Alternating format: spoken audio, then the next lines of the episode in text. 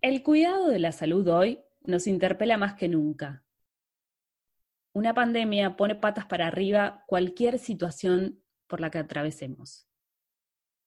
Cuando la vida se pone en jaque, no queda otra que barajar y dar de nuevo. Les conté que hemos tomado una decisión en el Gobierno Nacional, que es dictar un decreto de necesidad y urgencia. Por ese decreto, a toda la Argentina, a todos los argentinos, a todas las argentinas, a partir de las cero hora de mañana, deberán someterse al aislamiento social preventivo y obligatorio. Esto quiere decir que a partir de ese momento Nadie puede moverse de su residencia. Todos tienen que quedarse en sus casas.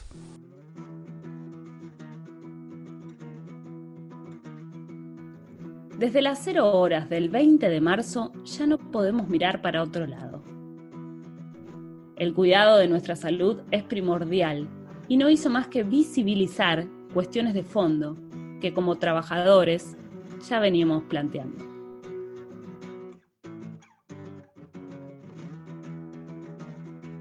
Los invitamos a que nos pensemos como trabajadores y trabajadoras en el contexto del mundo laboral actual, porque entendemos que solo las y los trabajadores somos capaces de construir y deconstruir esta realidad tan compleja.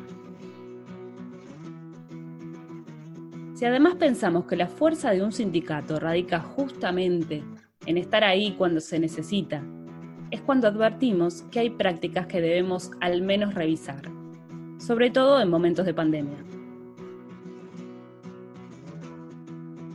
Pero, ¿cómo lo logramos?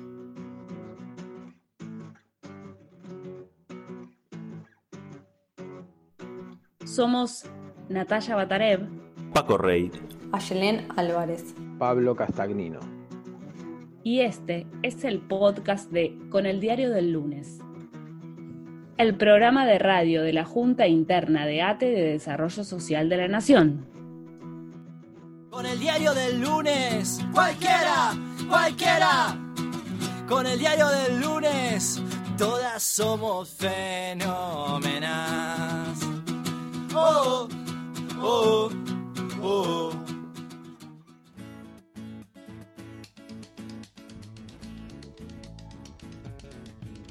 El número de personas infectadas por el coronavirus supera los 4 millones a nivel mundial.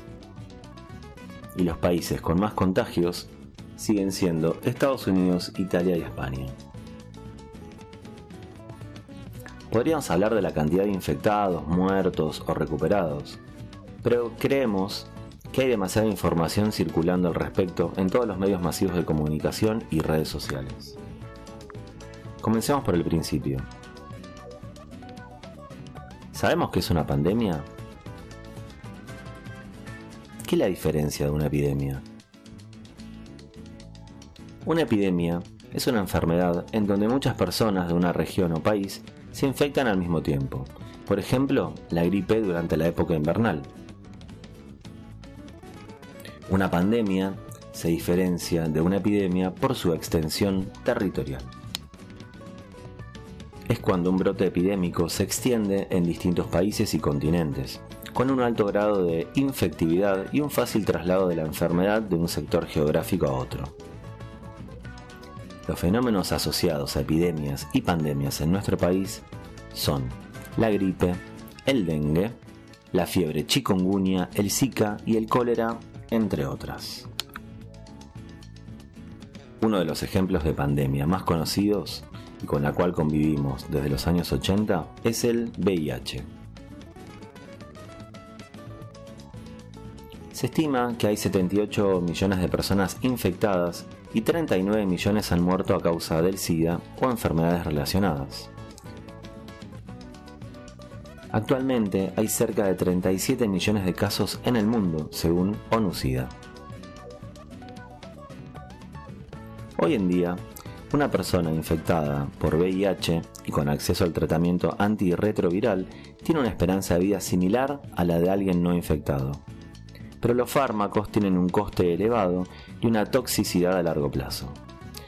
La investigación para mejorar los tratamientos actuales y hallar una estrategia de erradicación definitiva representa uno de los mayores desafíos científicos, sociales y económicos.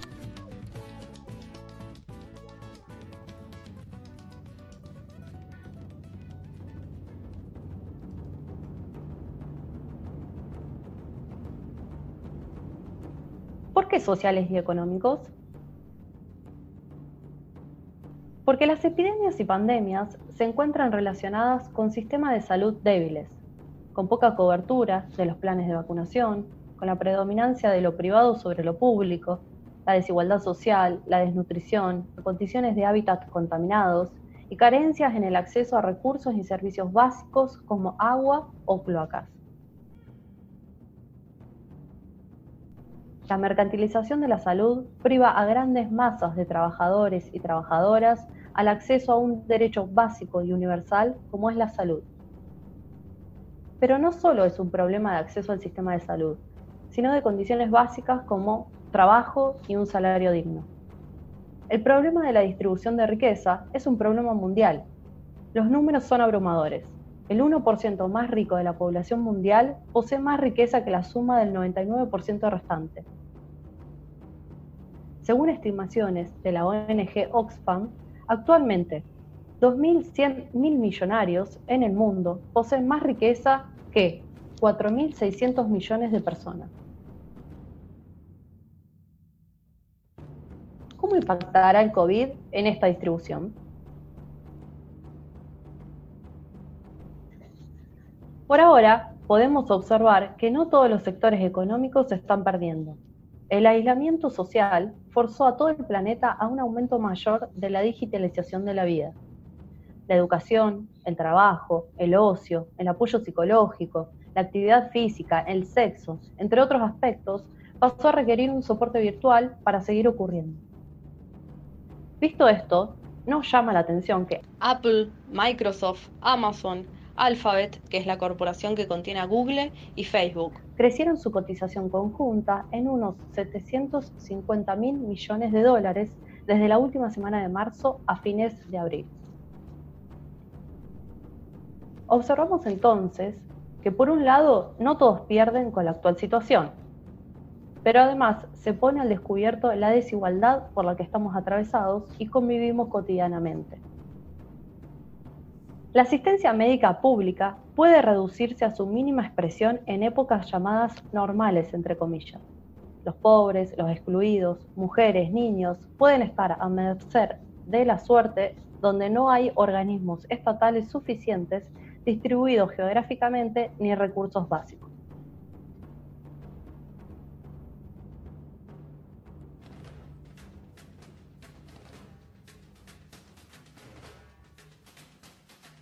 En América Latina se adoptaron políticas públicas diversas.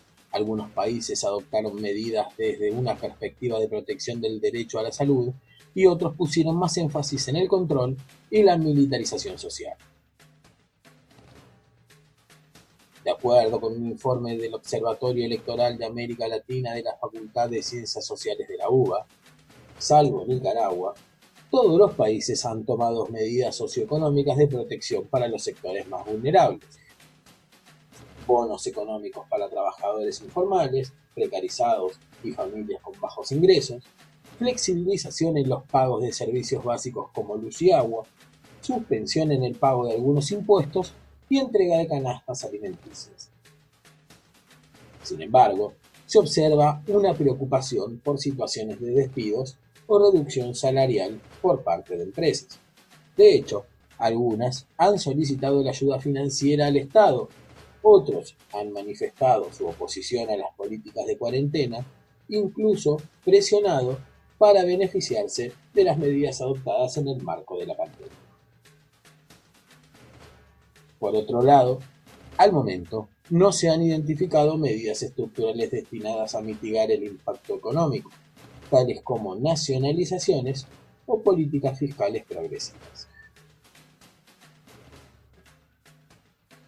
En un reciente comunicado de la Corriente Federal de Trabajadores, se reafirma que los trabajadores hemos demostrado, una vez más, que siendo los verdaderos generadores de la riqueza, ponemos en riesgo nuestras vidas trabajando para el bienestar de toda la comunidad.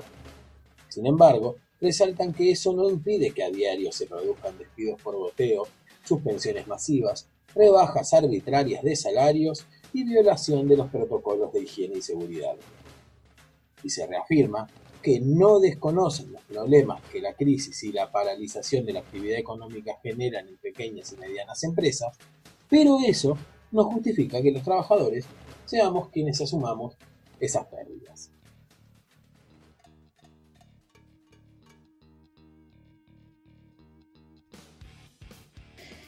En nuestro país hubo una política muy activa por parte del Estado hacia diferentes tipos de trabajadores para mantener los ingresos. Podemos mencionar el ingreso familiar de emergencia, IFE, para asalariados no registrados y los trabajadores por cuenta propia. También las políticas destinadas a los trabajadores registrados en relación de dependencia, que han ido cubriendo diferentes aspectos.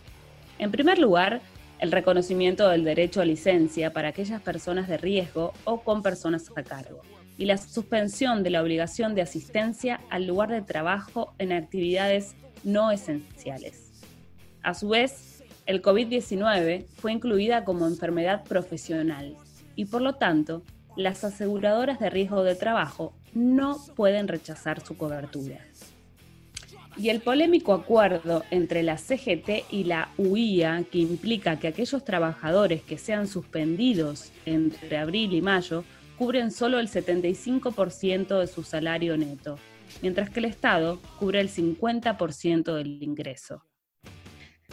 Todas esas erogaciones por parte del Estado, según cifra CTA, rondarían en los tres puntos del PBI sumado a la prohibición del corte de servicios, el congelamiento de alquileres y cuotas de crédito hipotecarios con suspensión de desalojos y el bono adicional para trabajadores de la salud. Acá surgen varias preguntas. Por un lado, ¿de dónde salen esas erogaciones o financiamiento de dichas medidas? Desde algunos sectores se están planteando impuestos extraordinarios a grandes fortunas o grandes empresas. Empresas que históricamente han tenido grandes rentabilidades y fundamentalmente los últimos cuatro años, mientras que su inversión cayó en el mismo periodo. O sea que obtuvieron más ganancias, pero invirtieron menos. También hay propuestas para avanzar hacia una reforma tributaria como también generar un tributo a la banca, el sector que más acumuló durante las últimas décadas.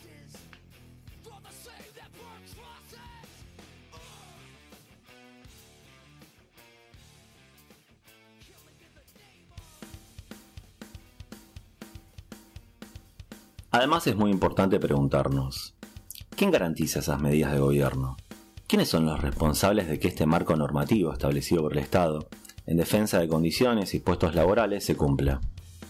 Es ahí donde creemos que como trabajadoras y trabajadores organizados sindicalmente, desde nuestras comisiones internas y cuerpos de delegados, tenemos la responsabilidad de actuar hoy como verdaderos controles ante algunas irresponsabilidades patronales del sector privado y público.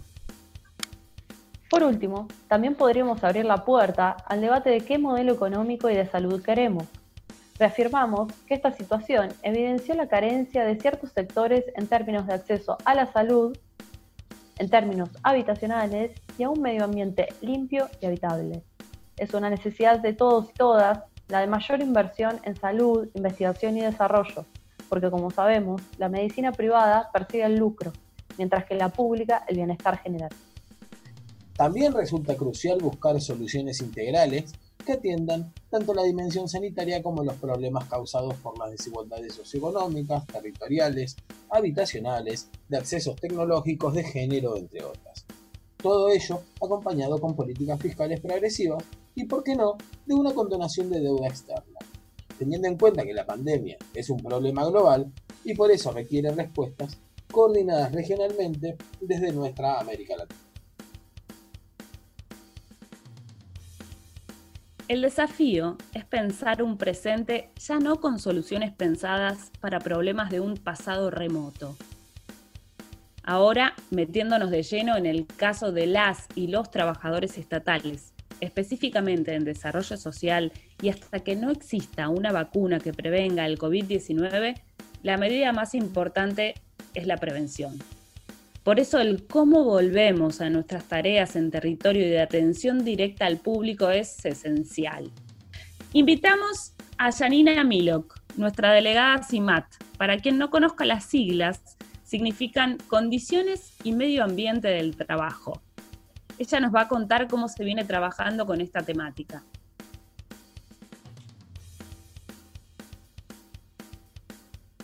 Cuando pensamos en la vuelta al trabajo presencial, nos preocupan sobre todo los grupos que hoy son llamados de riesgo. Y por eso queríamos saber si hay algún grupo de trabajadores o trabajadoras que seguirían exentos de realizar las tareas en las oficinas o en el territorio. Hay un grupo excluido eh, con goce íntegro de haberes que son los trabajadores y trabajadores mayores de 60 años, las trabajadoras embarazadas y los trabajadores incluidos en un grupo de riesgo, que son los de enfermedades respiratorias, enfermedades cardíacas, inmunodeficiencias, diabéticos. También estamos hablando eh, que se está terminando el protocolo para que incluyan las personas con certificado único de discapacidad y también al grupo conviviente del grupo con factores de riesgo. Aparte de eso, eh, los trabajadores que tengan hijos en edad escolar, que sería el jardín, guardería, eh, primaria y secundaria, también están exentos de ir sin trabajo. Este grupo, el último, sería sin trabajo. El, resto puede eh, realizar trabajo remoto. Solo uno de los padres, si los dos trabajan en la administración pública, solo uno de los padres podría hacer uso de esa licencia. Como sabemos, el trabajo hoy se está realizando de forma remota. Así que por eso es importante saber qué pasa si tenemos un accidente de trabajo en donde estamos realizando nuestras tareas. Si nosotros tenemos provincia RT. Provincia RT tiene un número a las 24 horas que es 0800 333 1333 y un WhatsApp. También te atienden las 24 horas cualquier inconveniente que tengas, podés llamar, no necesitas ninguna credencial, ningún número, con el número de documento ellos te tienen anotado en una base de datos. Y con la dirección que vos diste eh, en recursos humanos, eh, ya tu casa pasa a ser el lugar de trabajo. Entonces en el horario que vos trabajás estás cubierto por la RT. Los trabajadores estamos expectantes ante la vuelta al trabajo presencial y por eso queremos saber cómo se viene trabajando en este sentido desde la Comisión CIMAT. Cómo están discutiendo el protocolo, revisan, planifican este volver a nuestras tareas de atención directa al público y en territorio. Claramente, mientras que nosotros continuamos con las tareas de teletrabajo. La comisión CIMAT ya se reunió dos veces eh, hoy lunes se reúne a la tarde eh, para ultimar los detalles del protocolo, que está muy avanzado, por suerte. Eh, de todas maneras, no es que todo, se vuelve a trabajar, el grupo de riesgo y lo, que, ya habíamos comentado, las personas con hijos en edad escolar, etcétera, no, no vuelven a trabajar sería solo para esenciales, pero bueno, se están viendo todos los detalles que son las distintas tareas, cómo, cómo se va a trabajar en los CDR, en territorio, atención al público. Eh, cada, cada, detalle. La comisión CIMAT va a ser de forma permanente, se activó de forma permanente. Nos estamos, la semana pasada nos reunimos dos veces, esta semana ya el lunes nos reunimos y a seguir reuniéndonos de manera permanente por los cambios que también esto, esto conlleva, porque esto es todo nuevo. Eh, así que va a ser, se va a armar un, comité de crisis para que vaya llevando con especialistas que solicitamos, que haya de, salud laboral, de medicina laboral del ministerio, eh, seguridad e higiene, para poder ir viendo esto eh, día a día, ¿no? A medida que se vaya volviendo. Todavía no se, no es que no se vuelve, seguimos en cuarentena. Eso también tiene que quedar claro. No es que ahora sale el protocolo y, todos vamos a trabajar. Eh, no es así. Solo para esenciales que no, no estén en el grupo de riesgo y todo lo que fui detallando.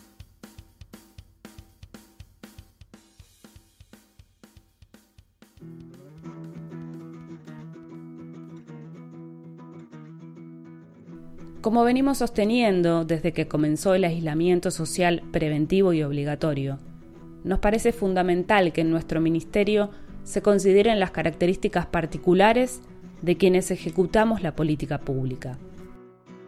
Porque sus destinatarios son los que más necesitan que el Estado esté presente para garantizar sus derechos. Con el cuidado absoluto de las condiciones de salud, seguridad e higiene para los trabajadores de desarrollo social, no solo nos cuidarán a los trabajadores, sino a toda la comunidad. Porque garantizar la seguridad y la salud en el trabajo salva muchas vidas.